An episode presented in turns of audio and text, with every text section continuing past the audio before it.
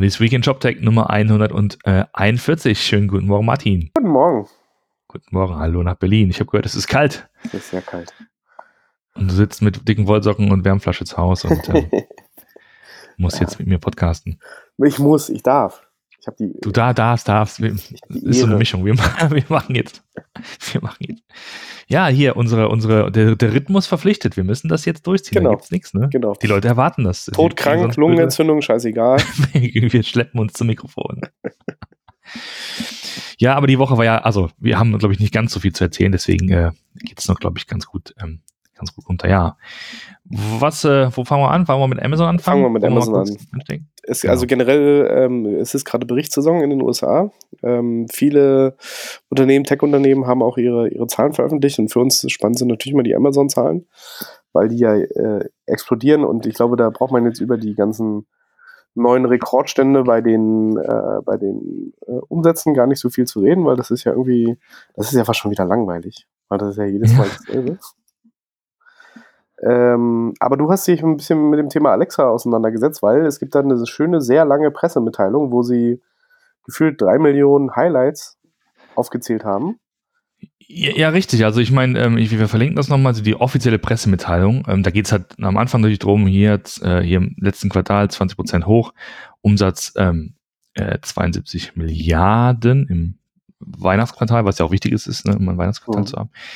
Das ist aber jetzt gar nicht so das Thema, sondern ähm, man scrollt ein bisschen runter und sieht dann Highlights und dann wird halt ein bisschen was erzählt über, dass dann irgendwie Solarpanels auf Rechenzentren sind, ähm, dass der 15 Dollar Min Mindestlohn jetzt eingeführt wird und und und. Dann geht es weiter zum Thema ähm, äh, also ähm, Voice Device, sprich Alexa und Co. gibt es 80.000 Skills. Und das sind nur sozusagen einige der Dinge, die dann auftauchen. Und dann sieht man mal, wenn man scrollt dann so runter und sieht dann äh, was sie dann machen, dass sie irgendwelche ähm, eine Konferenz organisieren ähm, zum Thema Automation, Robots und Space und dann geht es darum, dass sie neue Chips launchen. Es geht darum, dass sie ähm, Amazon Studios Golden Globes bekommen haben und das äh, Government Cloud, also man wirklich mal durchscrollt. Amazon Air sehe ich da und ähm, ja, äh, damit ist, sei man nur mal sozusagen nochmal dran erinnert oder es ist halt sehr eindrucksvoll eine Erinnerung daran, dass es irgendwie längst nicht mehr äh, nur ein Retailer ist oder auch nicht nur mehr ein Marktplatzprovider mhm. und noch nicht mehr nur noch ein Cloud-Infrastrukturprovider, sondern sozusagen ähm, eine allumfassende Technologiebude, die Hard- und Software und Services baut, die einfach weltumspannend ihre Finger ähm, überall hat und ihre, ihr, ihr Business quasi in, in, in allen möglichen Bereichen ähm, ähm, hat. Das ist ganz, ganz eindrucksvoll. Auf jeden Fall. Das ist so ein bisschen wie, weiß nicht, ob der, weiß nicht, ob ich diesen Vergleich sagen, auch so ein bisschen wie, äh, wie so ein Siemens oder so. so ein General Electric, ne? Mhm. Die sozusagen in allen möglichen ähm, Industrien und ihre und dann Sparten ihre ihre Produkte und ihre Services haben. Ja, ja also das nochmal ganz kurz als, als Inspiration oder als, als als mal ein bisschen staunen, was mittlerweile alles da bei Amazon. vor allem, wenn man sich äh, mal anschaut, die haben, also AWS hat letztes Jahr fast 26 Milliarden US-Dollar Umsatz gemacht. Also mhm. nur mit Hardware-Anbindung quasi, also nur, mhm. nur mit Serverlösung. Das ist schon echt krass.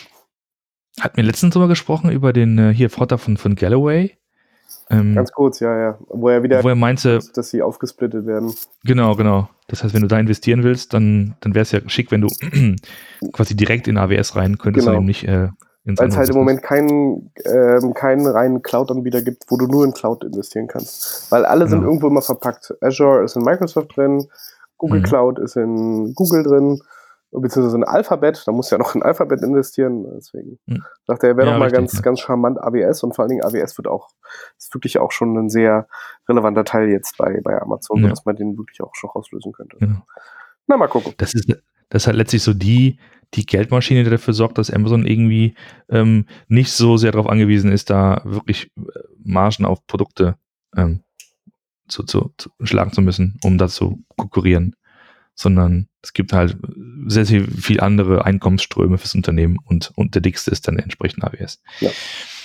Genau, also wie gesagt, das mal kurz als, als Hinweis, als Inspiration, das mal durchzulesen. Tja, dann, dann, dann, dann. wir hatten ja mal vor einiger Zeit uns mit der Buchbranche beschäftigt.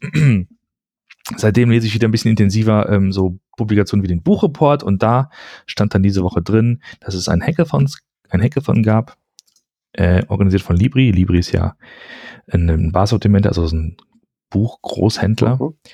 Und die hatten eingeladen nach Hamburg, ungefähr 100 Leute und haben dann zweieinhalb Tage lang sich mit der Frage beschäftigt, wie könnte man oder wie kann man neue Lösungen bauen für den Buchhandel. Ja, und? Genau. Was kam Raum? Und ähm, genau, das, äh, also dann, äh, man kann das mal nachlesen, also es gibt ja so einen sozusagen, äh, gibt auch so Mitschnitte von den, von den Präsentationen. Gewonnen hat Booktastic. Interessant, Booktastic heißt dieses. Oh, naja, schönen Gruß an Thomas. schönen Gruß an Thomas und, und, und, und, äh, und Henning und alle anderen. Ähm, genau.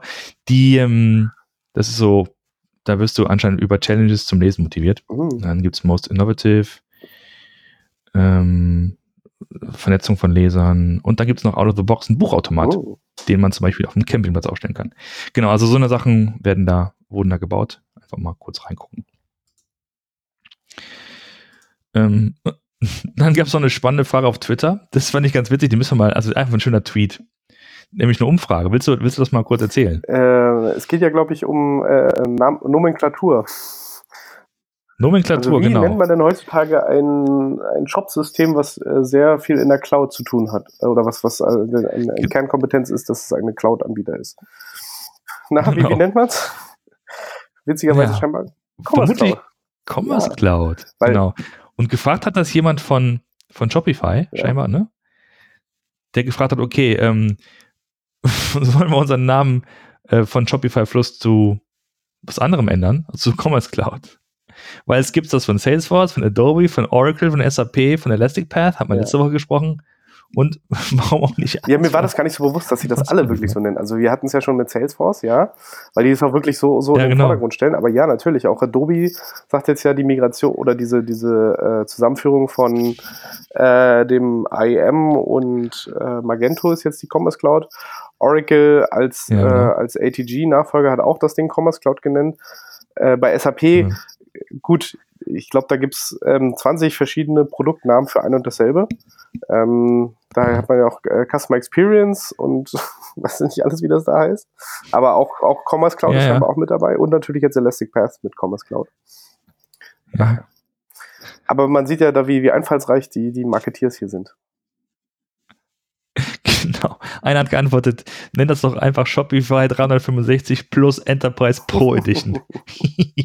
Auch eine großartige, eine großartige Idee. Oh Mann. Mm, ja. Shopify oder Shopify oh Mann, plus, Schluss, plus, plus, plus, plus. Shopify plus, plus. Genau. Ähm, und zum Schluss. Zum Schluss Nee, also dazu muss man noch, noch mal eins sagen. Also dieses Commerce Cloud ist natürlich ein, ein super Verkaufslabel. Ne? Ich meine, also nicht ohne Grund tut man das ja. ja. Also man suggeriert damit natürlich, dass man so, so eine, so eine sexy äh, Cloud-Lösung hat, die, die alle Vorteile bringt, sprich, man skaliert, man hat keine Lizenzgebühren, man hat sozusagen so eine Art Nutzungsgebühr, ist alles sozusagen ähm, eine Plattform, die man nutzen kann schnelle, ähm, schnelle Rüstzeiten, man ist flott damit online. Ne? Das ist ja alles das, was dieses Thema Cloud suggeriert.